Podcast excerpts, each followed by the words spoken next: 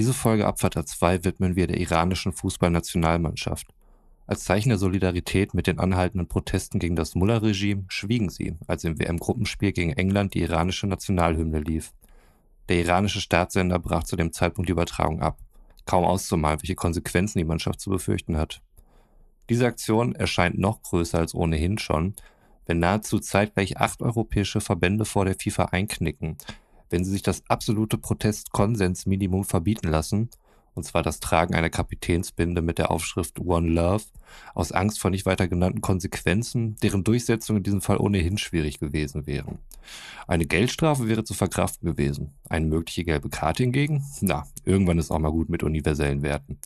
Das ist einfach erbärmlich. Schwieriges Satzende, um euch zu einer weiteren Folge Abfahrt 2 zu begrüßen. Aber hey, so ist es nun mal. Also, Abfahrt. Drei Typen, drei Meinungen, eine Mission. Abfahrt A2. Eine seichte Unterhaltungssendung für die ganze Familie ab 16 Jahren. Lehnen Sie sich zurück, machen Sie es sich bequem und schließen Sie die Augen.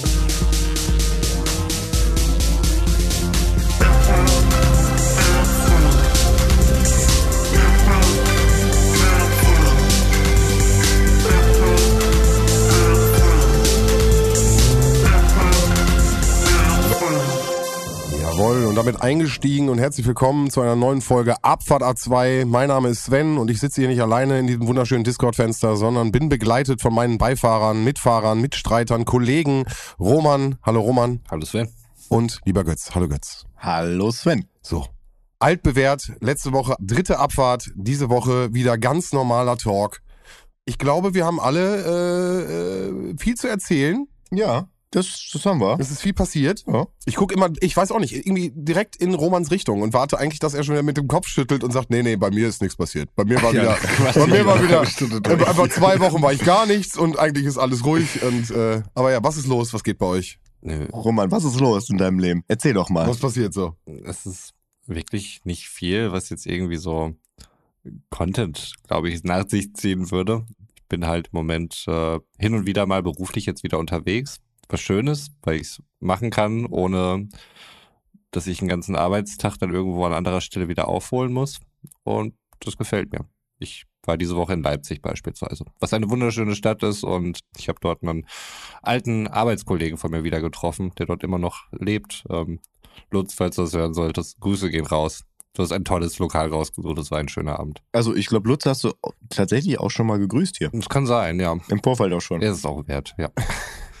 Ja, Leipzig tatsächlich eine Stadt, die sehr gut durch den Aufbau Ost gekommen ist. Kann man nicht anders sagen. Und äh, gerade auch dann die äh, Vergabe der Fußball-WM 2006 hat der Stadt nochmal mehr gut getan. In diesem Stadion war ich übrigens auch. Jetzt letzte Woche? Äh, jetzt diese Woche, also da hat jetzt kein Spiel stattgefunden. Die werden offensichtlich auch für Messezwecke und so weiter benutzt. Ja, freust du dich, Sven, dass das Fußballthema wieder Einzug gehalten hat? Nee, ich ich finde es wirklich spannend, dass ihr direkt das Fußballthema aufmacht. Weil ich hadere jetzt schon wirklich seit so einiger Zeit irgendwie mit mir, weil ich mit euch, glaube ich, auch dieses ganze Boykott-Katar-Ding mal irgendwie beschnacken will oder wollte. Und äh, dachte, ich nehme den Moment auf, wenn es mal irgendwann um Fußball geht. Und es ist einfach eine Minute im Podcast und es geht mal wieder um Fußball. Nee, wie gesagt, soll es kein Aufhänger sein, aber ich finde es äh, spannend, dass wir immer wieder über Fußball reden und dass momentan aber einfach nochmal andere Hm. Themen aufkommen. Und die werden mir, sogar mir, jemanden, der nicht Fußball interessiert ist, in die Timeline Ist ja gespült. mittlerweile auch oder aktuell sehr interessant. Das ist besonders jetzt von den öffentlich-rechtlichen, da wirklich äh, viele Doku-Reihen, ob es jetzt irgendwie in Podcast-Formaten oder halt auch im normalen Fernsehformaten, auch äh, andere öffentlich-rechtliche Sender wie Phoenix und so weiter. Viele, viele Doku-Reihen über ähm, Katar aktuell ja auch, ähm, also sehr kritische Dokus dann ja auch äh, ausgestrahlt werden und produziert wurden. Ich glaube, Jochen Breyer hatte da ja auch äh, was kürzlich gemacht. Ich habe es mir leider noch nicht angeschaut, was ich gerne machen wollte, weil Dein Homie? mein Homie Jochen hat auch mal wieder was gemacht. Ist wahrscheinlich fantastisch. Mhm. Ich kam bisher einfach nur noch nicht dazu, mir das reinzuziehen.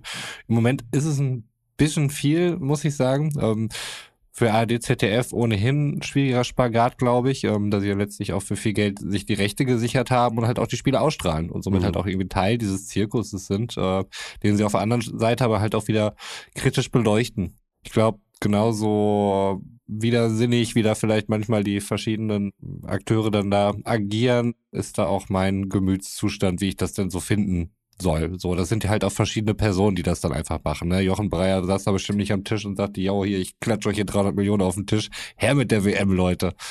Aber dass ihm da der Raum gegeben wird, das halt irgendwie kritisch äh, zu hinterfragen, finde ich gut. Ja. Ich weiß halt nicht, ob es dann auch so eine, ja, um so ein, sagen wir nicht, dass man sich die Hände in Unschuld waschen möchte oder sonst irgendwas. Ähm, aber vielleicht schon irgendwo, ne, dass man sich halt das auch nicht nehmen möchte, da irgendwie auch die kritische Stimme gleichzeitig zu sein. Also ich, ich weiß nicht genau, irgendwie komplett passt es irgendwie nicht zusammen, wie ich finde. Äh, ich finde es aber gut, dass es irgendwie kritisch begleitet wird. Und ich weiß selbst noch nicht, wie, wie ich die Spiele begleiten werde. Ich glaube, wenn das ausgestrahlt wird, kam ja auf jeden Fall schon das Eröffnungsspiel. Ich weiß nicht, ob Deutschland dann schon gespielt hat. Ja, ja aber lass mich mal ganz kurz äh, das ein bisschen zusammenfassen, weil äh, jetzt sind wir doch eingeslidet. Das wollte ich eigentlich überhaupt nicht. Wir hatten ja eigentlich was ganz anderes auf dem Schirm. Die Doku, von der du gesprochen hast, der Mann ist ein Sportjournalist. Ist das korrekt? Oder das ist korrekt, ja. Korrekt, danke. Weil die habe ich gesehen und äh, mhm. habe mir von ihm sehr versucht, ungefärbt, also er hat wirklich versucht, äh, dann natürlich, mhm. muss natürlich öffentlich-rechtliche, willst natürlich auch niemanden anecken und hat wirklich versucht, subjektiv, objektiv, so wie, wie möglich sich halt das zu beschreiben, wie es halt für ihn ist mhm. in der Situation als Sportmoderator vor mhm. Ort. Für mich der mit Fußball ja wirklich so sagt, keinen keinen keinen großen Vertrag hat, war es spannend zu sehen, wie jemand, der sich in der Materie eigentlich wohl mhm. und bekannt fühlt und äh, da aber eigentlich eher als Fremdkörper unterwegs ist. Mhm. Und dann kamen die Medien auf mit dem Ding, die dänische Nationalmannschaft mit äh, Menschenrechte für alle auf dem T-Shirt im Trainingslager. Mhm. Das ist zu krass. Also solche Sachen kamen immer weiter und dann bin ich irgendwie in dieses Rabbit Hole reingegangen und genau das, was du sagst. Medien mhm. sind gerade überall, berichten irgendwie, in Katar laufen Fans verschiedener Nationen auf den Straßen, um für die WM zu werben. Und dann kommt raus, hoppla, da waren ja gar keine Frauen dabei und dadurch ist aufgefallen, dass es müssen die Kataris wohl selbst gewesen sein. Das heißt also. In verschiedenen Trikots, ne? Dankeschön, genau. Aber äh, ja. alle auch brandneu, die Trikots, ne? Ich habe heute noch einen Podcast von Arndt Zeigler und Stefan äh, Philipp Köster gehört, ähm, der seit ein paar Wochen on air ist. Ein Match, was es eigentlich schon hätte längst geben müssen, aber jetzt ist es halt soweit und die hatten das halt auch thematisiert und fand ich den Einwurf ganz nett, so dass bei den echten Fans äh, dort unten halt alles äh, wirklich äh, wie frisch gebügelt aussah, gerade aus dem Plastik ausgepackt irgendwie aussah. Aber nein, äh, ist, ist richtig, es ist eine riesen Inszenierung, äh, Sven, das ist wahrscheinlich noch der Punkt. Ja, und das ist, also ich hau jetzt nur gerade einfach so ein paar, das ja. sind ja nur Schlagwörter, die ich jetzt, Schlaglichter, die ich hier raushaue. Aber meine Frage war dann schon, wie geht ihr damit um? Mhm. So, ich will jetzt auch nicht Fußball grundsätzlich verteufeln, nur weil ich, also ich bin halt emotionsloser wahrscheinlich mit dem Sport, aber einen kritischen Blick. Wie, wie, wie siehst du das, Götz? Ich und wir haben jetzt zwei Tage, also bei Aufnahme haben wir zwei Tage vor Eröffnung. Ich habe bis jetzt noch den Vorsatz, mir kein einziges Spiel davon anzugucken und habe auch fest vor, das Ganze auch in die Tat umzusetzen. Außer es gibt eine kleine Einschränkung außer es wird äh, irgendwas bei mir auf der Arbeit stattfinden, also dass ich das beruflich halt begleiten muss, weil halt Patienten von mir das gerne gemeinsam gucken wollen und wir das dann halt im Zuge einer gemeinsamen Freizeitakt Aktivität im Prinzip so machen. Ne? Also wie, da geht es dann ja auch darum, so wie kann ich halt solche Happenings äh, alkoholfrei oder, oder drogenfrei halt gestalten. Ähm, ja, und da ist sowas dann halt auch immer ein gefundenes Fressen, möchte ich mal sagen, so mhm. für den therapeutischen Bereich, weil das einfach auch ist, was grundsätzlich jeden immer anspricht.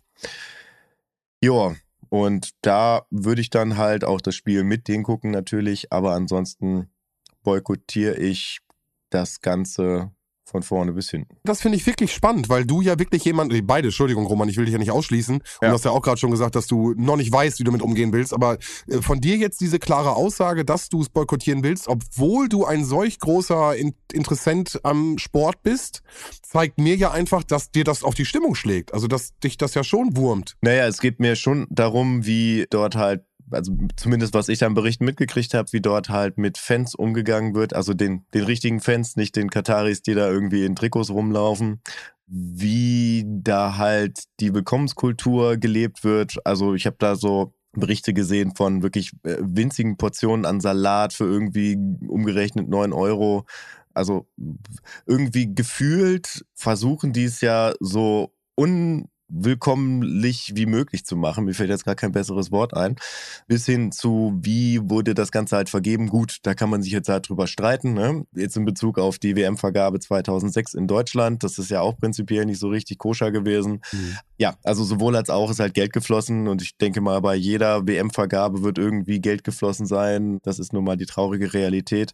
Aber dann halt auch, wie das Ganze halt entstanden ist, ne? wie die Stadien gebaut wurden, wie dort halt im Prinzip Sklavenhandel betrieben wurde, äh, wie dort die Arbeitsbedingungen halt für die Menschen vor Ort waren, die da halt aus dem Ausland eingekauft wurden, um da zu arbeiten, wie viele Leute halt ihr Leben gelassen haben tatsächlich beim Bau der Stadien, bis hin zu diesen ganzen Verleugnungen von offiziellen Fußballfunktionären ganz vorne halt letztens Uli Hoeneß Anruf im Doppelpass. Ich weiß nicht, Roman, ob du das verfolgt hast. Ja, ähm, ich, ich weiß gar nicht mehr, was er da wieder gesagt hat. Ich versuche auch gar nicht mehr alles mitzunehmen. Ich habe das letzte Mal äh, von Uli Hoeneß gehört, das war auch nicht so lange her, da war die ähm, Mitgliederversammlung des FC Bayern mhm. und ich weiß gar nicht mehr den Namen des Fans, aber der ist ja die Stimme etwas kritischeren Gruppe innerhalb der Bayern, die halt auch dieses ganze Werbedeal äh, mit Katar sehr kritisch sieht und das auch gerne anspricht und fragt, ähm, wollen wir das wirklich unterstützen? Wollen wir dieses Green oder Sportswashing, wie es in diesem Fall heißt, unterstützen?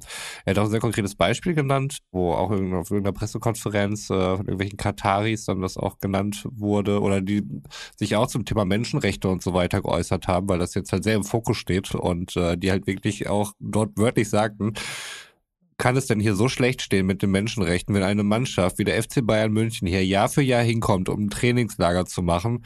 Und das ist genau der Punkt, äh, vor dem man halt immer gewarnt hatte. Und da kann sich ja. dann Uli Hoeneß dann auch hinstellen und dann die nachher wirklich auf schlimmste Art und Weise dann wirklich anschreien auf dieser Mitgliederversammlung, dass wir hier nicht bei Amnesty International sind oder sonst irgendwas, aber dann soll er einfach sagen, dass ihm das alles scheißegal ist und es ihm nur ums Geld geht. Also das wäre dann wenigstens ehrlich. Ähm, und das finde ich furchtbar. Ähm, ich denke mal, dass er im, im Doppelpass, wie gesagt, ich habe die Aussage nicht genau mitgekriegt, nur dass er halt mal wieder im Doppelpass angerufen hat. Mhm. Äh, der scheint da wirklich einen, einen heißen Draht da irgendwie eine direkte Standleitung oder so zu haben. Aber wie hat er sich da geäußert? Also vielleicht nochmal erstmal für Sven und alle, die den äh, Sport 1 Doppelpass nicht kennen. Also das ist halt eine Fußball-Talksendung, die ich weiß nicht, wer hostet die eigentlich momentan? Ich, ist das doch Thomas Helmer? Ich weiß es nicht genau. Ich, ich glaube, es ist Florian König mittlerweile, aber ah, okay. oder? Nee, ich bin mir gerade nicht sicher. Aber Jörg von Torra, aber ich habe auch nicht lange mehr reingeguckt. Ich gucke sie tatsächlich relativ selten. Das ist meistens immer nur, dass es irgendwie in meine Timeline gespült wird, wenn dann halt Uli Hoeneß wieder anruft. Mhm. Ja, es ist auf jeden Fall so eine Fußball-Talkshow, wo dann halt ähm, Experten aus dem Bereich Fußball eingeladen werden und auch teilweise dann halt je nachdem, was halt für ein Thema ist, auch Leute von extern, die jetzt erstmal so augenscheinlich mit dem Fußball nichts zu tun haben, die dann aber vielleicht dann irgendwie Fan von irgendeiner Mannschaft sind und dann da irgendwie noch ihren Senf dazugeben. Aber prinzipiell ist das schon sehr seichte Unterhaltung, möchte ich sagen, und aber auch sehr nischig, weil es geht halt ausschließlich um Fußball, kann man sagen. Ja. Und es gibt das Phänomen im Doppelpass, wenn Uli Hoeneß das Thema im Doppelpass richtig auf den Sack geht, dass er dann halt im Studio anruft und dann reingeschaltet wird. Ich höre regelmäßig Nee, stimmt gar nicht. Ich sehe regelmäßig auf YouTube ähm, Videos des Kanals Calcio Berlin und da ist halt auch ein ehemaliger Mitarbeiter von Sport 1 dabei, Christoph Kröger. Und der äh, erzählte, dass er da äh, mit ehemaligen Kollegen und Kolleginnen gesprochen hatte, dass es wirklich da in der Regie so ist. Also wenn der Uli anruft, dann weiß man, un also es wird nicht geprüft, es wird nicht gefragt, was der zu sagen hat, der wird nicht mhm. gebrieft, mhm. weil die wissen genau, wenn der jetzt anruft und durchgestellt wird, das gibt Quote. Das Aufmerksamkeit, ja. Genau, das gibt Quote und Aufmerksamkeit. Und dann ist der Doppelpass halt auch tatsächlich wieder im Fokus. Mhm. Und von daher hat Uli Hoeneß in diesem Moment halt wirklich den Freibrief, einfach ungefiltert das zu sagen, was ein alter weißer Mann gerade sagen möchte. Im Rage-Mode, ja. Im Rage-Mode. Im ja. öffentlichen Fernsehen. Genau. Ja. ja, ja. Das ist auch ungeschnitten. Das ist, glaube ich, eine Live-Sendung, oder? Das dürfte eine Live-Sendung sein, ja. Also es ist Privatfernsehen, aber ja. Ja. Und also das ging beim letzten Mal halt darum, dass äh, ein ehemaliger Fußballfunktionär der DFL, der der Menschenrechtssituation in Katar da sehr kritisch gegenübersteht ähm, und da halt auch für die Menschenrechte da sehr aktiv ist und ähm, da auch dann immer wieder die Öffentlichkeit sucht, um darauf aufmerksam zu machen ja, anscheinend ging ihm, äh, also Uli Hoeneß ging das, was der Herr, dessen Namen mir gerade entfallen ist, gesagt hat, so tierisch auf den Sack, dass er sich bemüßigt fühlte, da anzurufen und dann zu sagen, dass das ja alles totaler Quatsch ist und was das für ein Gutmensch sei.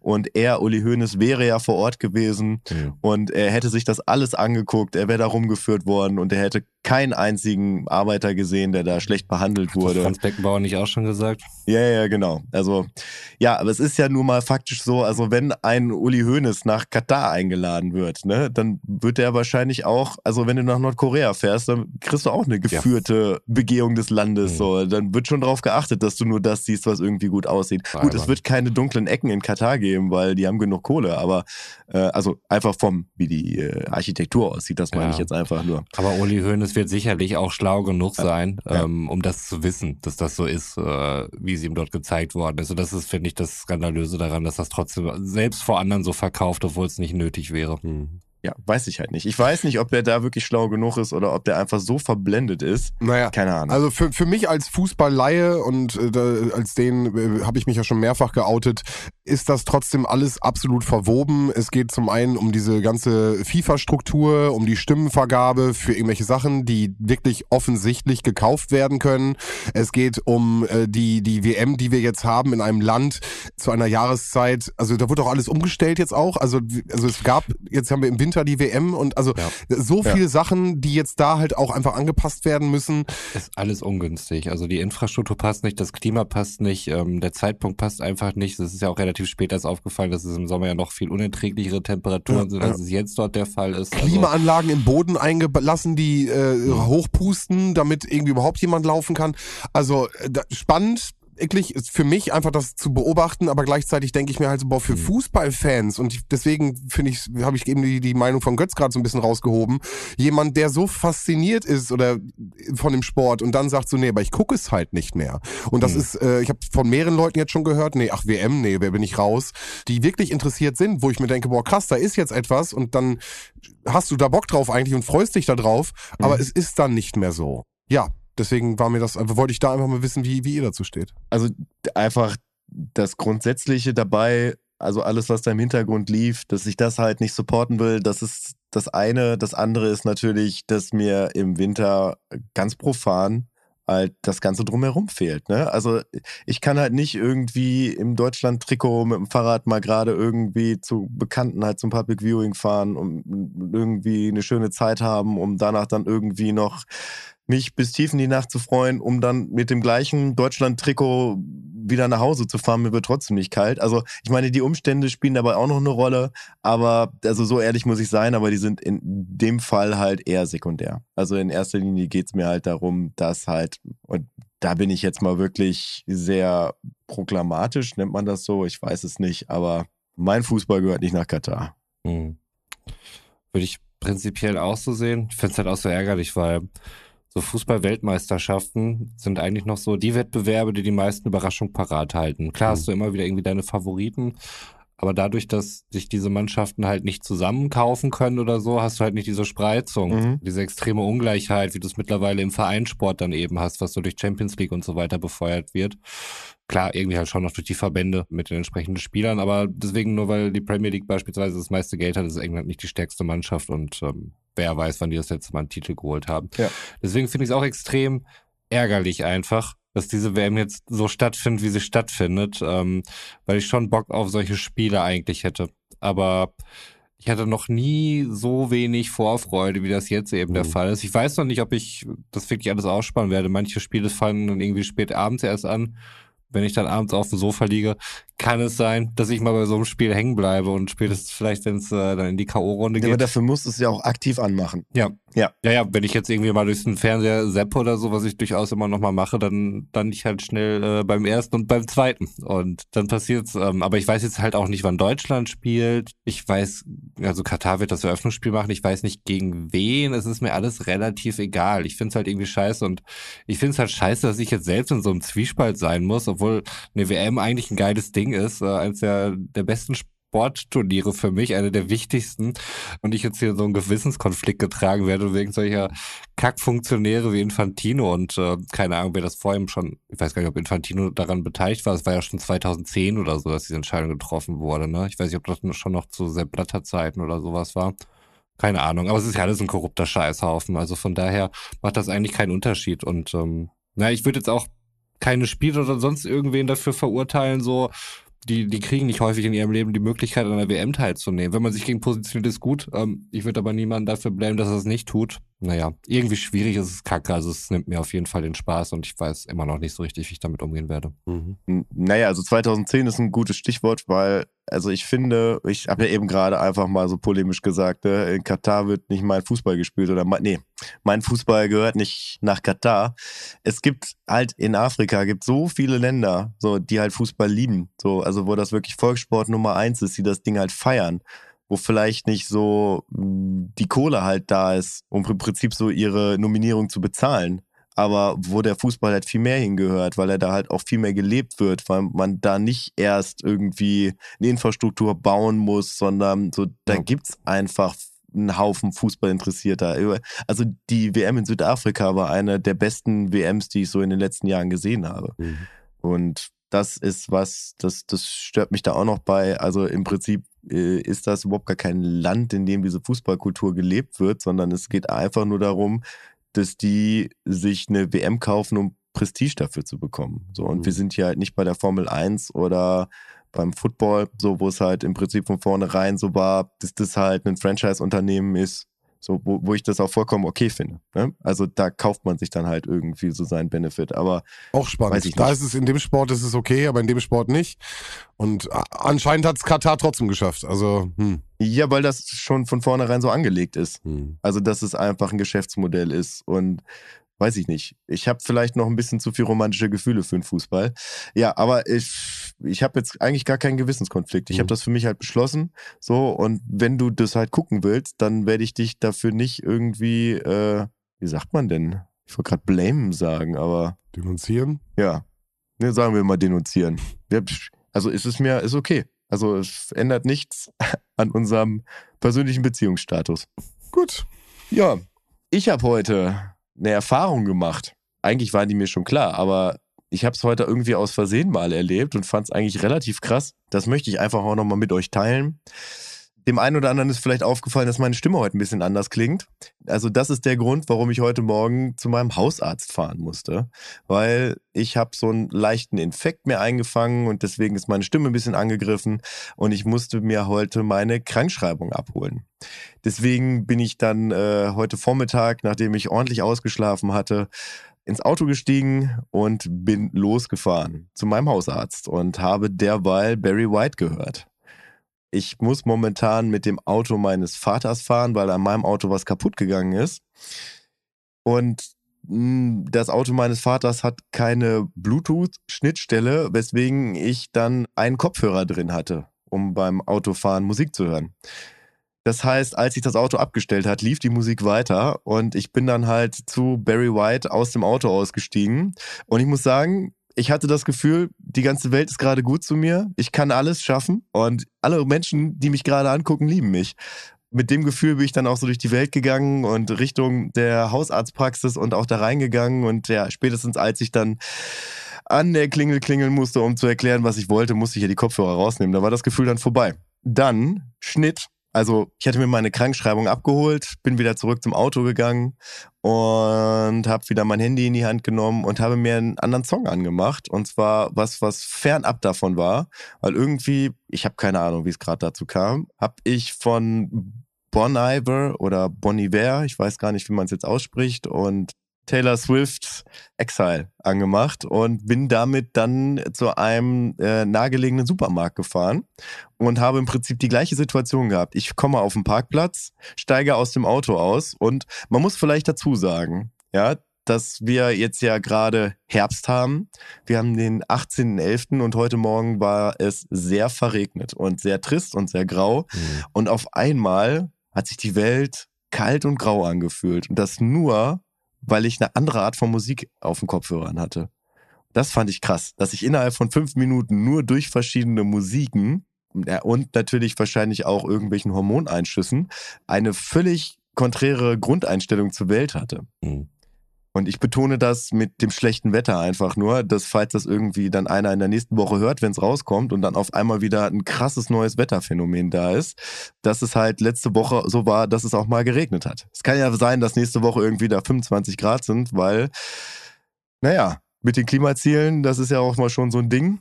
Da sind wir ja irgendwie schon sehr, sehr lange dran, dass wir darüber diskutieren. Und wir befinden uns ja äh, mehr oder weniger am Rande einer Klimakatastrophe. Und damit äh, möchte ich überleiten zu einer Hausaufgabe, die ich so ein bisschen in den Raum geworfen habe, nachdem wir letztes Mal die Folge aufgenommen hatten. Und zwar habe ich etwas gesehen im Fernsehen, über das ich mich sehr aufgeregt habe und habe die beiden anderen dann gebeten, sich das auch mal anzugucken. Und zwar ist es die Folge Markus Lanz vom 9.11. Ja, 9.11. passt. Ja, Sven approved. Es ist der 9.11 ja, also es, es ging halt darum, dass drei Gäste zu Gast waren. Mhm. Und zwar zum einen Jürgen Trittin, Ex-Umweltminister, eine Journalistin, deren Name mir gerade entfallen ist, und eine Sprecherin, der Name mir auch gerade entfallen ist. Da äh, hoffe ich gleich auf Sven, der die ganzen Daten hinterherbringt, von der letzten Generation. Genau, also die Sprecherin für die letzte Generation ist die Carla Rochelle, Rochelle, also R-O-C-H-E-L geschrieben. Ja. Und die Journalistin, von der du gesprochen hast, ist die stellvertretende Chefredakteurin der Redaktionsnetzwerk Deutschland, Eva Quadbeck. Ja. Ja. Und zugeschaltet ist noch äh, Elmar Tewesen, Journalistin, zugeschaltet aus der amerikanischen Hauptstadt. Ja, und der hat sich aber auch anfangs nur dann geäußert zu den äh, Midterms, äh, zu den Wahlen in Amerika. Genau. Das war wahrscheinlich nicht der Punkt, äh, weswegen wir diese Sendung schauen sollten, Götz, oder? Oder was dich so rasend gemacht hat. Ja, also größtenteils habe ich mich halt über den Satz oder beziehungsweise die Passage aufgeregt, in der Markus Lanz wahrscheinlich mittlerweile etwas angenervt von seiner Gästin gesagt hat, die Menschheit sei anpassungsfähig Ja. und auch diese Klimakatastrophe oder diesen Klimawandel wird die Menschheit durch ihre Anpassungsfähigkeit überstehen. Mhm. Also irgendwie schwingt bei mir da so viel alte weiße Männerignoranz mit, weil das ja auch ein Thema ist, was auch immer wieder hier im Podcast auftaucht, ähm, was wir sogar in den dritten Abfahrten besprechen. Ne? Also weil, weil das etwas ist, was uns halt seit den 80ern, also seit, im Prinzip seit unserer Geburt begleitet uns das. Also dass immer es irgendwen gibt, der sagt, äh, wir stehen hier kurz vorm Ende und man muss irgendwie was ändern. Und dann gibt's wieder irgendwelche Löcher, die zu stopfen sind. In unserer Kindheit war es tatsächlich ein richtiges, wirkliches Loch, nämlich das Ozonloch. Vorher war es das Waldsterben. Und jetzt mittlerweile ist es halt dann wirklich der fast schon unaufhaltsame Klimawandel. Und es wird immer halt so getan, als ob man nichts machen müsste. Und mit solchen Argumenten macht man das Ganze halt auch meiner Meinung nach klein. Mhm. Ja, also ich meine, grundsätzlich ist es nicht nur der Satz, aber der Satz war auf jeden Fall der, an dem ich mich am meisten aufgerieben habe und wo ich gesagt habe, ey, wir haben da eigentlich vor zwei Wochen ja auch schon drüber gesprochen. So über, äh, als du halt äh, uns die Videos gezeigt hast von der militanten Veganerin. Mhm. So, da haben wir ja auch über die letzte Generation gesprochen. Mhm. Das hatte Roman ja in den Ring geworfen. Dann dachte ich mir, ja, es ist ja eigentlich so ganz schön, das Ganze als Sequel dann zu nehmen. Mhm. Und, und das ist ein super, super, super großes Thema. Ähm, also du hast gerade aus meiner Sicht schon alleine in deinem, an deiner Ansprache schon drei Sachen, drei riesenkomplexe Sachen gesprochen. Mhm. Wie lange läuft das schon? Wie lange sind schon Sachen, die wir hätten machen können? Was bewegt so junge Menschen, so eine Art des Protestes zu wählen? Und dann hast du halt auch die gesellschaftlichen Sachen, die oft eher mit Missverständnis oder auch mit einer Ignoranz reagieren. Ich glaube, ganz wichtig an der Stelle ist es erstmal gemeinsamen Kontext zu finden.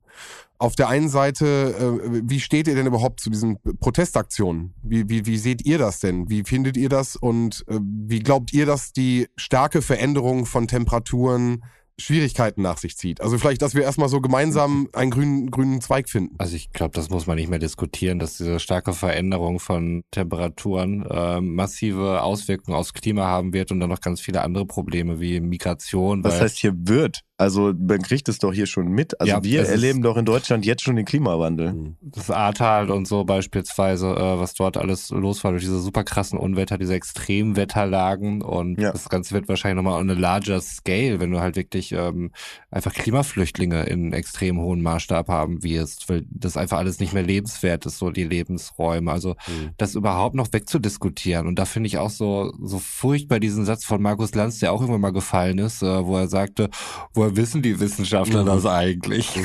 Also da, da fängt man wirklich nochmal an, dass man diese ganze faktische Basis, die wirklich einen breiten Konsens hat, die stellt er einfach nochmal in Frage. Mhm. Warum? Also ich habe mich da bei der Folge sowieso gefragt, warum Markus Lanz? Warum diese Arroganz? Warum dieses Ganze von oben herab? Warum nimmt er sie so hart ran? Mhm. Also, dass man irgendwie Leute mal aus der Reserve locken möchte und so, verstehe ich ja, er ist Talkshow-Moderator und so, ne? Und das kann dann auch sicherlich einen gewissen, äh, vielleicht mehr Unterhaltung als Erkenntniswert haben, ich weiß es nicht, aber ich fand die ganze Art und Weise von Markus Lanz gegenüber diesem doch noch relativ jungen Mädchen, du hast natürlich auch so ein bisschen die Aufregung dann irgendwie Mhm. auch gemerkt, ne? Ich meine, was ist jetzt irgendwie Mitte 20 und so und äh, 20. muss ich gegenüber 20. Mhm. Ja, ja, ich Die wollte ist gerade 20 sagen. Jahre. 20 sogar erst, ja, muss ich da gegenüber allen rechtfertigen. Selbst Jürgen Trittin, äh, Mhm. Götz, du hattest das eben angesprochen, äh, von wegen, dass äh, Markus Lanz ja sagte, ja, der Mensch kann sich doch anpassen, wo ist das Problem? Mhm.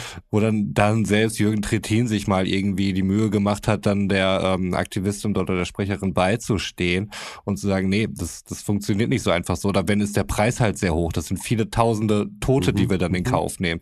Aber auch da hat es sehr lange gedauert, dass er ihm dann entgegengekommen ist. Aber ich finde, dass man hat so hart gemerkt, also diese ganze Abneigung, dass er sie überhaupt nicht ernst nimmt. Ich fand dieses ganze Verhalten von Markus Lanz richtig ekelhaft, muss ich sagen, Mhm. bei der ganzen Show. Das fand ich richtig unangenehm zu gucken. Ich muss da Jürgen Trittin aber auch ein bisschen in Schutz nehmen. Also das, was du gerade gesagt hast, kannst du ihm nicht vorwerfen. Also ich finde, er hat sich da sehr diplomatisch rausgehalten, weil er halt nicht polarisieren wollte. Nein, das schon. Er wollte auch ein bisschen jetzt äh, nicht die, die Erfolge kleinreden, die er gemacht hat, äh, oder die auch mit den Grünen dann eben äh, gemacht hat. Das ist ja auch alles gut. Er war da so ein bisschen der vermittelnde Pol, Genau. muss ich auch sagen. Ja, vor allem hat er ihr auch den Raum gegeben. Ja, nein, das Also stimmt. ich finde, er hat ihr Raum gegeben. So. Nein, ich, das soll jetzt auch gar nicht so gegen Jürgen Trittin gehen. So, er hat schon äh, sich äh, versucht, wirklich so die vermittelte Position einzunehmen, wo er dann noch aber eher bei ihr war. So, den Punkt gebe ich auf jeden Fall.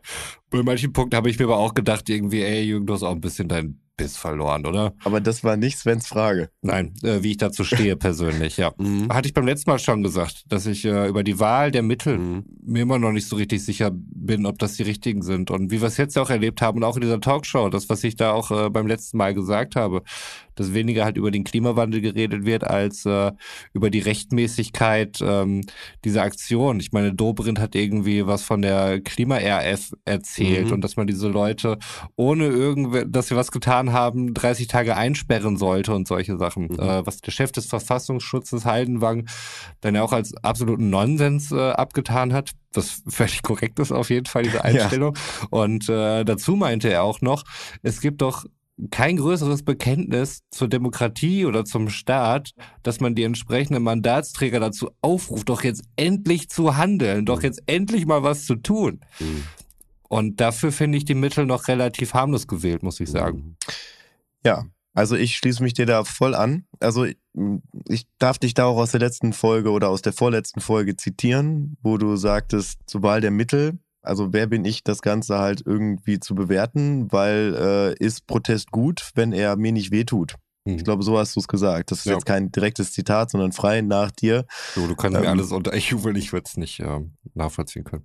Ich sage, nein, aber ja. Ja, ja, aber das, das ist halt der Punkt, ne? Also was darf Protest, was kann Protest Mhm. und was soll Protest, ne? Und ähm, genügsam sein soll er auf jeden Fall nicht. Mhm. Ne? Er soll ja schon aufrütteln. Und ja, ich bin da, also zumindest beim Nachdenken bin ich da bei dir, was so die Wahl der Mittel eingeht, aber ich bin da tatsächlich auch eher auf dem Weg, dass ich sage, mh, also wenn es für die richtige Sache ist, dann je radikaler, desto besser. Mhm. Aber das Mhm. ist natürlich auch schwer, jetzt einfach Es so pauschal ist- in den Raum zu werfen. Ja, ist es halt gefährlich, weil jeder wähnt sich vermutlich immer auf der Ja. oder bei der richtigen Sache zu sein, ne? Und somit Genau. rechtfertigt jeder irgendwie diese Mittel und äh, das macht sie irgendwie so schwer. Also in dem Fall, ja, würde ich das definitiv als auch als die richtige Sache ansehen und äh, ich finde es schwer jetzt auch dagegen zu argumentieren, dass es nicht die richtige Sache ist. Also auch wenn das halt bisweilen äh, immer wieder getan wird. Ich habe kürzlich einen Podcast gehört oder ein Interview von Tilo Jung und äh, Stefan Schulz. Äh, Jung und Naiv, das ganze Format. Mhm. Tilo Jung äh, kennt man vielleicht auch durch diverse Clips, äh, weil er bei Bundespressekonferenzen mhm. dann dafür bekannt ist, sehr kritische Fragen zu stellen.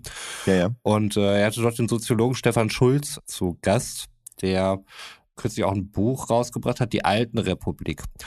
Das war sehr spannend, weil er vieles halt aus der Perspektive betrachtet hat, dass wir in 10, 15 Jahren halt einfach die Bevölkerung schrumpft. Also halt äh, nicht nur die westliche Bevölkerung, die das ohnehin schon tut, sondern äh, die komplette Weltbevölkerung. Mhm. Also in den nächsten paar Jahren wird äh, Afrika ähm, wohl dann noch den Peak erreichen. Die Weltbevölkerung wird bei 10 Milliarden landen und dann wird das Ganze rückläufig sein. Und das ist halt ein Trend, den wir jetzt halt bereits im, im westlichen Bereich haben. Äh, die Gesellschaft wird immer älter. Wir hatten es ja auch schon mal besprochen, der demografische Wandel und und so, diese ganzen Implikationen und so weiter.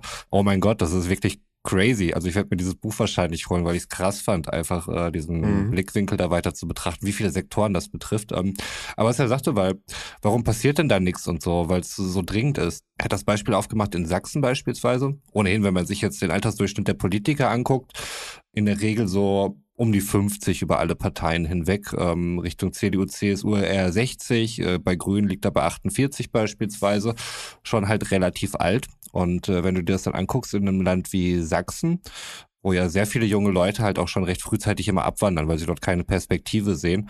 Da hast du halt eine Wählerklientel, die halt auch zum größten Teil über 50 ist. Und für die Leute machst du dann halt eben die Politik und die Leute wollen keine krassen Veränderungen haben oder irgendwelche Experimente. Die wollen ihre Ruhe haben und das alles so bleibt, wie es ist. Mhm. Und genauso wird dann halt eben auch die Politik gemacht, weil du als Politiker halt Mehrheiten für dich gewinnen musst. Und ähm, das finde ich irgendwie erschreckend und schlimm und das ist dann auch so eine Ohnmacht. Und unter diesem Gesichtspunkt habe ich dann nämlich auch nochmal den Einwurf dieser Journalistin, die sagte, ja, trete doch in eine Partei ein und mhm. äh, ihr mhm. könntet jetzt in die Partei eintreten und sofort was bewirken auf Parteitagen. Mhm. Ja, come on, ey. Das hat sie aber auch gut drauf geantwortet. Hat sie auch direkt drauf geantwortet, wenn ich ja. jetzt einsteige, ja. äh, mhm. dann verändere ich in wann, wie viel Jahren was, ich muss jetzt was verändern. Auch ja. Trittin ging rein und meinte ja auch an der Stelle, er war damals mhm. gegen Atom, so wir sind 20 Jahre später und jetzt sind wir mal gerade dabei, dass wir alles äh, mhm. abschaffen.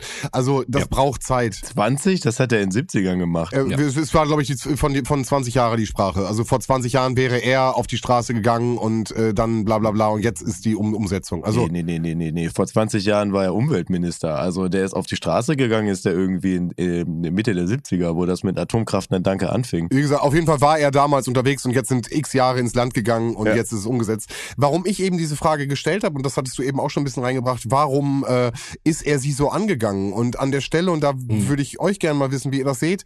Für mich war er persönlich angegriffen, als es um das Thema Kunst ging die Proteste sind im Endeffekt, ähm, wie radikal sie auch immer noch sein mögen und wie radikalisiert und äh, auch in welchen Strukturen die sich bewegen. Und jetzt kommen ja auch ganz viele Leute, äh, sag ich mal so, überhaupt, dass sie die, die Möglichkeit haben, sich äh, zu äußern. Aber für mich war Lanz in der Situation, jetzt jemanden vor sich zu haben, der ihm erklären soll, wie sie auf die Idee kommen, Kunstwerke kaputt zu machen. Mhm. So. Und das war für ihn, glaube ich, also da war er äh, persönlich wirkte es für mich wirklich angegriffen. Und ich habe jetzt aufgrund mhm. dessen, dass wir vor vorher schon besprochen haben, dass wir heute über dieses Thema sprechen, habe ich natürlich auch die Folge geguckt, hin und her mit anderen Leuten drüber gesprochen. Und dieses Kunstthema, scheint für viele nicht nachvollziehbar, steht nicht in Relation zu dem, was sie fordern, also ist ihnen zu radikal, ist ihnen eine Stufe zu weit. So, und das äh, fand ich so, okay, hm, also passiert ja nichts mit den Sachen, aber jetzt kam wohl auch irgendwas auf. Ich möchte nicht, nicht alles falsch vielleicht auch, aber ähm, in Holland wurde was mit Ölfarbe beschmiert und das ist wohl doch irgendwie dran gekommen. Also mhm. will nur sagen, es ist nicht immer alles komplett unbeschädigt gewesen, anscheinend doch nicht. Also weiß ich ja. nicht. Nichtsdestotrotz, ja, weiß ich nicht. Wie seht ihr das mit diesem Kunstthema? Naja, also in erster Linie ist, haben sie ja dadurch, dass der alte weiße Mann da so angetriggert von war, haben sie im Prinzip erreicht, was sie erreichen wollten. So, also im Prinzip da ist dann auch immer die Frage, ne, also äh, trifft der Protest den Adressaten und in dem Fall würde ich sagen, ja. Und zumindest hat das ja dafür gesorgt, dass halt die letzte Generation so die Bühne gekriegt hat. Mhm. Also das ist ja auch was, was sie da benannt hatte. Ne? Mhm. Also, dass sie alleine hier sitzt, zeigt ja, dass ihr Protest etwas bewirkt und so, dass sie dadurch mhm. Öffentlichkeit generiert und einfach die Möglichkeit kriegt, halt ihre Message rauszugehen. Mhm. Ich fand sie sehr sortiert. Also natürlich äh, eine gewisse Form von Aufregung war auch bei ihr zu sehen, aber mhm. nö, eigentlich, äh, das war alles klar, was sie gesagt hat und ich fand dafür, dass sie halt so bis aufs Mark angestichelt wurde, ist sie da auch äh, bei ihrer Linie geblieben und hat sich da nicht irgendwie verleiten lassen, da irgendwie ausfallen zu werden. Aber äh, also dieses Kunstthema, und das hat sie dann ja auch mal benannt, es geht ja prinzipiell darum, halt zu zeigen, dass auch Kunst vergänglich ist und dass man halt von Kunst nichts hat, wenn man halt keinen Ort mehr hat, an dem man die Kunst ausstellen kann. Mhm. Wo ja dann Markus Lanz äh, Argument war, ich kenne Orte in den Dolomiten, dass selbst wenn die Meere über die Ufer steigen, ja, äh, wo die Kunst halt noch ausgestellt werden mhm. kann. Wo ich mir dann dachte, ist das jetzt wirklich die Argumentationsebene, auf der wir uns hier bewegen? Vor allen Dingen, wo, wo Markus Lanz auch noch vorher mehrmals zu ihr gesagt hatte, das wäre ein schlechtes Argument, wo es immer um die Staus und Blockaden ging. Und sie sagte, es ja. gibt hier ständig halt irgendwie Staus. Und er sagte, das ist ein ganz schlechtes Argument, das ist ein schlechtes Argument. Mhm. Und das sich nachher erst erklärt hat. Und ich finde schon, dass man das mal irgendwie besprechen sollte, so, weil es, es kam ja vorhin diese Fahrradfahrerin, die hatten wir auch schon beim letzten Mal besprochen, hatte sich jetzt wohl auch alles doch nicht mehr so dramatisch herausgestellt. Und sie hat das ja auch ganz gut erklärt, dass sie auch vorab den äh, den ähm, Rettungsdiensten und so weiter Bescheid geben, wenn die sowas machen und halt eben auch immer die Möglichkeit haben, äh, oder eine Rettungsgasse dort eben zu bilden. Aber jeder, der auch irgendwie auf der Autobahn unterwegs war, weiß halt, es ist immer problematisch, wenn Menschen eine Rettungsgasse bilden ja. sollen. So. Und das ist ein Problem, da passiert vermutlich ständig irgendwas und es wird halt nicht so diskutiert und äh, mhm. instrumentalisiert. Und äh, ich meine, die Fahrradfahrerin wurde von einem LKW in der Stadt angefahren. Sollte man nicht da vielleicht schon mal anfangen, irgendwie zu diskutieren? Brauchen wir so viele Fahrzeuge in Städten und so weiter? Was ist denn mit, es muss auf die Schiene verlagert werden, mhm. vor 20 Jahren? Was ja. ist da passiert? Nichts. Die Bahn ist im Arsch. Ja, da ja. kann gar nichts verlagert werden. Aber könnt ihr euch noch an diese MTV-Aktion ähm, erinnern, wo die Leute halt so in Schwarz-Weiß vorm Bildschirm standen und immer geschnipst ja. haben? Mhm. Wo, mit, mit Bono ganz vorne weg, wo es immer hieß, so alle zwei Sekunden stirbt ja. auf dieser Welt ein, ein Kind an Hunger. Ähm, das war ja auch eine Argumentation, die, die sie da genannt hat. Mhm. Und ich meine, auch diese Aktion ist, ist knapp 20 Jahre her, so 15, mhm. 20 Jahre her. Mhm. Sie dann halt als Beispiel zu nennen, ne? ähm, das könnte ja in diesem Stau jemand sein, der zu einer wichtigen Chemotherapiesitzung muss mhm. oder äh, der da irgendwie gerade einen Herzinfarkt kriegt und dann kommt der Rettungswagen nicht durch. Also wirklich dann den weißen mitteleuropäischen Einzelfall zu nehmen, mhm. so, der da, da ganz privilegiert in seinem Auto sitzt und da alle auszusparen in seiner Argumentation, die halt mit einem mhm. Schnips tot sind. So, das, das finde ich halt vermessen. Und das ist, glaube ich, das Problem, dass wir, dass wir in dieser Gesellschaft, in der wir sind, in der wir privilegiert sind, in der ich auch jetzt die Heizung anmachen kann, ähm, in der ich fließendes Wasser habe, in der ich genug zu essen habe, um nicht zu verhungern, dass wir halt nicht über diesen Tellerrand hinaus gucken können. Mhm. Oder viele es halt nicht tun. Ja, aber das, das Schlimme ist, das wird dann ja auch nochmal als Argument dagegen genommen, weil dann heißt es dann ja auch von solchen Leuten, ich glaube, Markus Lanz hat es auch ähnlich gesagt, oder Jürgen Trittin hatte irgendwelche anderen Länder dann irgendwie als Beispiele genommen, wo es halt viel schwieriger, prekäre Lebenssituationen sind. Markus Lanz dann ja auch mehr oder weniger mit eingestimmt. Ja, ja, das ist ja noch viel schlimmer. Also was in dem Sinne, was regen die sich denn hier überhaupt auf? Mhm. Und dann natürlich immer das Beispiel, wir sind ja auch nur Deutschland, was können wir denn schon machen? Ja, das, das hört man halt auch mal wieder. Auch gemessen an den Forderungen. Das ist halt auch immer das Ding, was hier ständig, ja, erstmal, erstmal soll China was machen und so, ne? Aber man muss denken, Deutschland agiert nicht alleine, Deutschland agiert mit der EU, was ein riesiger Apparat ist. Und Deutschland ist jetzt nicht in der Position, dass sie dort keinerlei Stimmrecht oder sonst irgendwas hätten. Ich meine, von der Leyen ähm, ist da irgendwie die Vorsitzende. Und die sind auch sonst ganz gut dabei, wenn es darum geht, äh, wie, wie die EU, in welche Richtung das Ganze irgendwie geht. Und äh, da hat man schon gewisse Macht. Und äh, ich denke, Amerika, das äh, ist da auch äh, aktuell zumindest äh, nicht weit von entfernt, da irgendwas zu machen. Also es gibt da schon eine Bereitschaft. Und dann von vornherein immer zu sagen, nee, also wenn China da nicht mitmacht oder die afrikanischen Länder, die jetzt gerade erst anfangen, halt eben diesen Wohlstand zu bekommen oder in dem Sinne zu wachsen, wie es andere getan haben, aber die dürfen jetzt dann kein Fleisch mehr essen oder irgendwas produzieren oder so. Also das Thema Afrika war sowieso ganz weggelassen. Also wie viel an Emissionen, Müll, Dreck dort einfach nur einfach abgeladen wird, wie dieser Kontinent ausgebeutet worden ist und man jetzt auf den Finger da drauf zeigt und sagt, ja hier, guckt mal eure Emissionen. Mhm. Das ist so zynisch und ekelhaft. Also da wird mir wirklich schlecht bei, muss ich echt sagen. Na, aber den Punkt würde ich gerne noch machen mit den Forderungen der letzten Generation von mhm. Tempo 100 war es jetzt, glaube ich, also überhaupt ein Tempolimit und ein 9-Euro-Ticket weiterführen. So.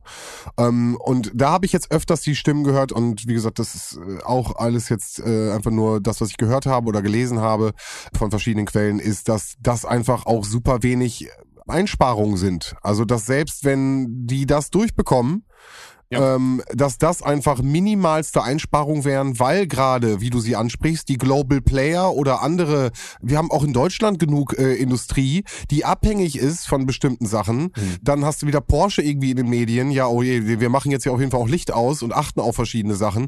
Also, also verschiedene Institutionen, die abhängig sind von verschiedenen Energiesituationen mhm. und die gar nicht, also die gar nicht Bock haben, Lust haben, Interesse daran haben, das überhaupt zu machen. Mhm.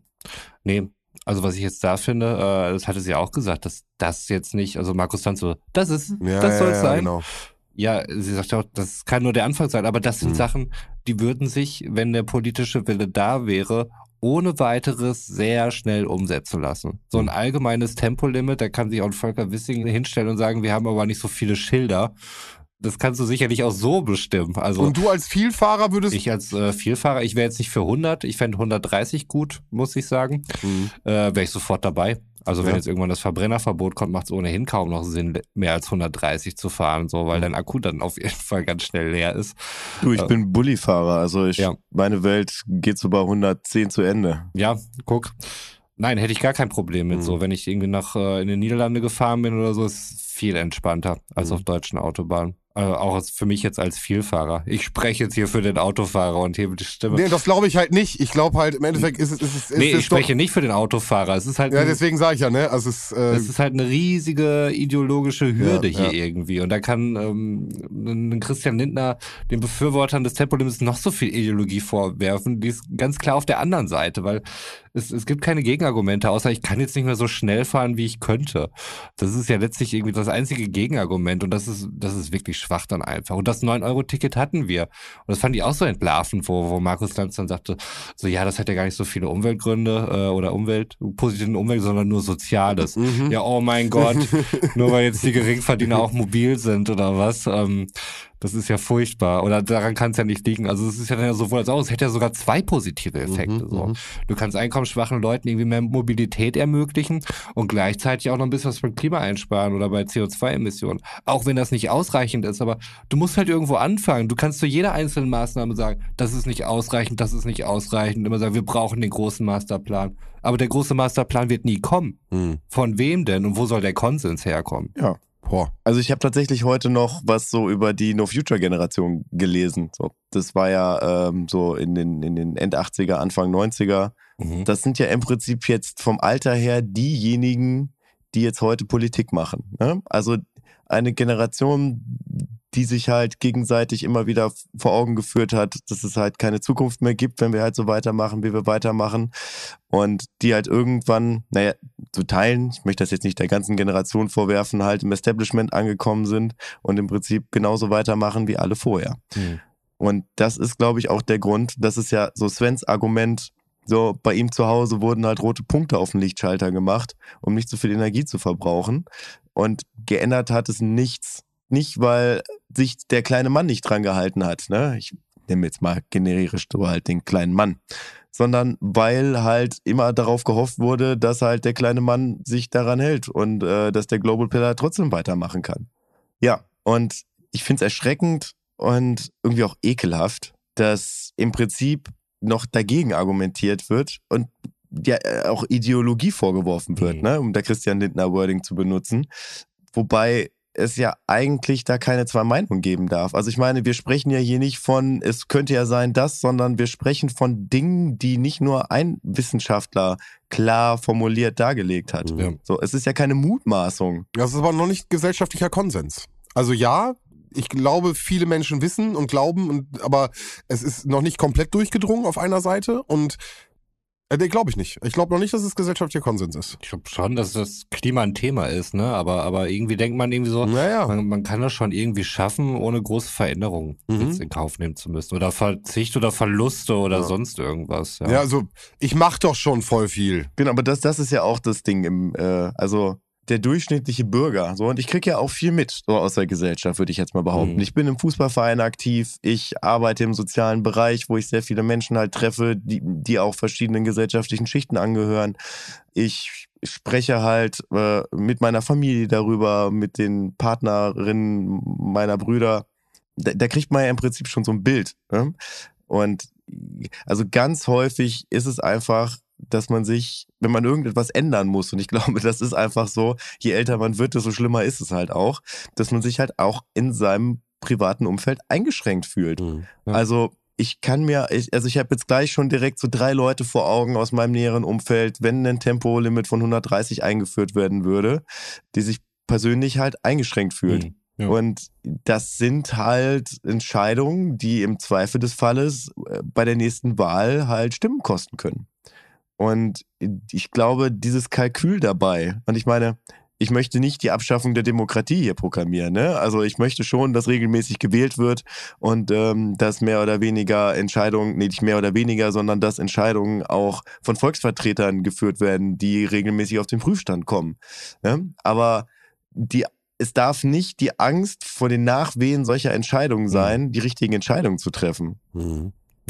Ja. Hm. Mann, Mann, Mann. Ja. Das war keine. Feelgood-Folge hier. Nee, heu Nee, heute war sehr, äh, sehr thematisch, vielfältig, aber äh, komplex. Ja, überall Probleme auf dieser Welt. Ja, aber was nehmen wir denn jetzt so als Fazit daraus? Ich weiß nicht. Ähm, da möchte ich vielleicht nochmal zum Ende hin den diesen eben genannten Stefan Schulz zitieren, der sagte, Innovation kann nur von den Jungen kommen. Das ist von den Alten nicht zu erwarten. Und wahrscheinlich ist es so. Also Kinder an die Macht. Ja, tatsächlich, tatsächlich.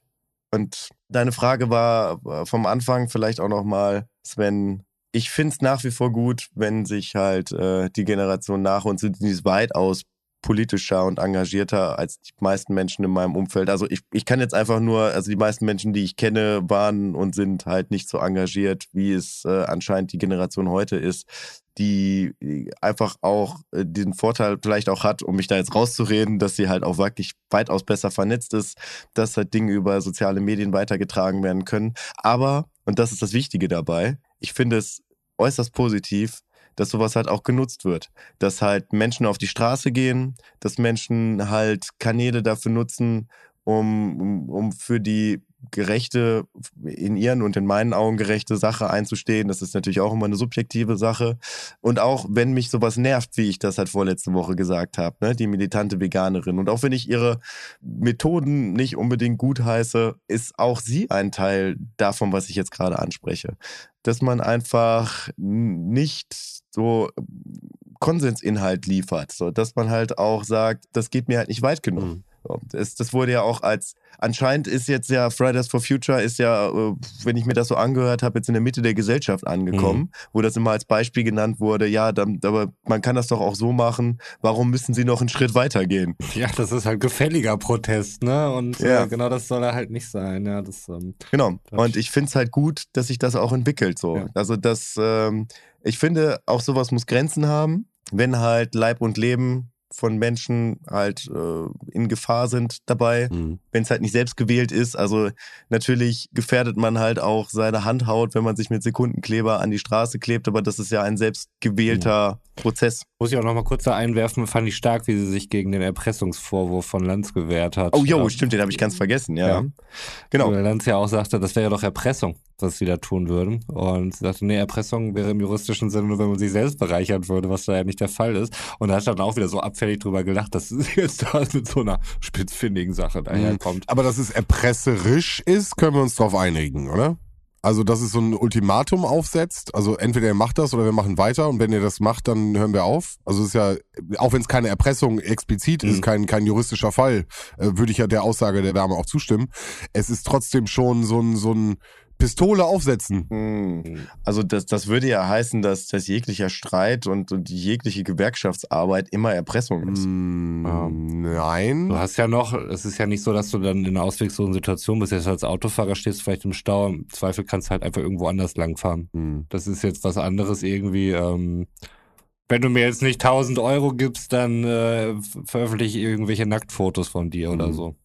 Also ja, wie gesagt, nach Definition ist es, würde ich es auch als Pressung nicht definitiv sehen, aber jetzt auf jeden Fall auch kein, also es ist nicht, ja, ein Streik, weiß ich nicht, ob das damit zu vergleichen ist, aber sie möchte ja was auf politischer Ebene Mhm. und da so ein Ultimatum zu stellen, weiß ich nicht. Naja, also sie sagt ja einfach nur, dann machen wir weiter. Ja. Und das ist dann halt so. Mhm. Also ich meine, Eine Forderung, die du als Demonstrierender dann hast. Ja. Ne?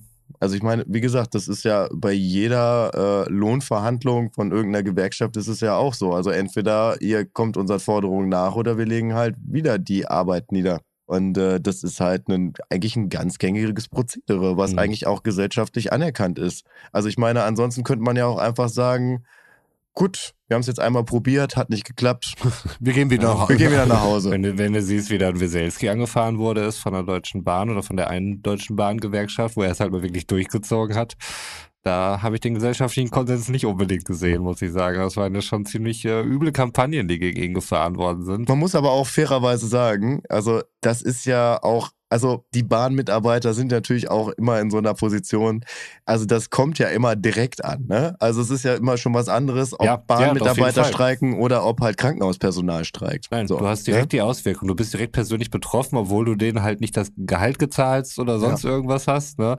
Aber da hast du natürlich maximale Aufmerksamkeit. Ne? Und die Bahn wird es auch maximal anpissen, wenn sowas passiert. Mhm. Ähm, deswegen wird auf solche Forderungen dann auch eingegangen und die vermutlich auch sehr legitim sind. Also da vielleicht noch so als kleine Schlussanekdote. Mein Vater arbeitet ja bei der Deutschen Bahn und die Gewerkschaft, mir fällt gerade gar nicht ein, in welcher Gewerkschaft er ist. Auf jeden Fall haben die Adventskalender rausgegeben, Mhm. so mit 24 Türchen und drauf steht irgendwie für die Arbeit im nächsten Jahr Tarifverhandlung 2023. Mhm. Und das finde ich einfach ein gutes Statement, einfach 2022 schon daran zu denken, dass es 2023 mehr Geld geben muss. Ja, Gut. dafür sind Gewerkschaften da.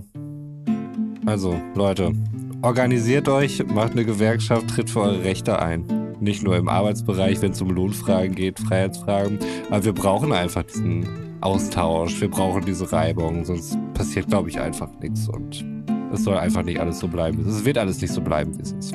Versuchen wir es einfach zu gestalten. Ich gehe jetzt erstmal ins Bett.